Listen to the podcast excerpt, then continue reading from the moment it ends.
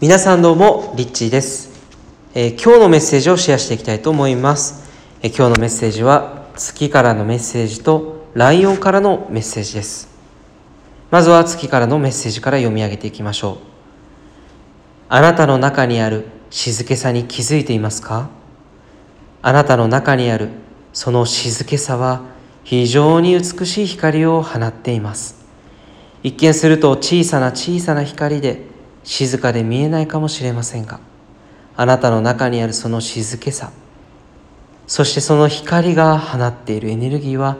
とっても美しいエネルギーです。陰のエネルギーです。そしてそのエネルギーはあなたが何をするから輝くということではなくあなたの中にすでにあるエネルギーなのです。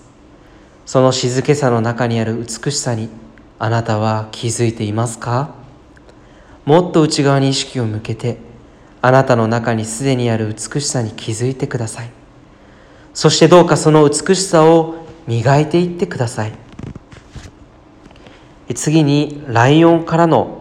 メッセージの前にですね、えー、その美しさをどうやったらじゃあ磨いていくために何ができるのかというのを聞いたらですね次のように答えがありました、えー、自分のハートの中にその光がいつも、えー、灯されていることをイメージして生活してください。そしてその光の温かさにいつも自分のハートが体全体がポカポカしているようなイメージでその光を大切に扱ってください。常に光っているエネルギーを日常生活の中で意識してみてくださいということでした。それでは最後にライオンからのメッセージです。お前たちの中にある野生的な感覚を忘れるでない。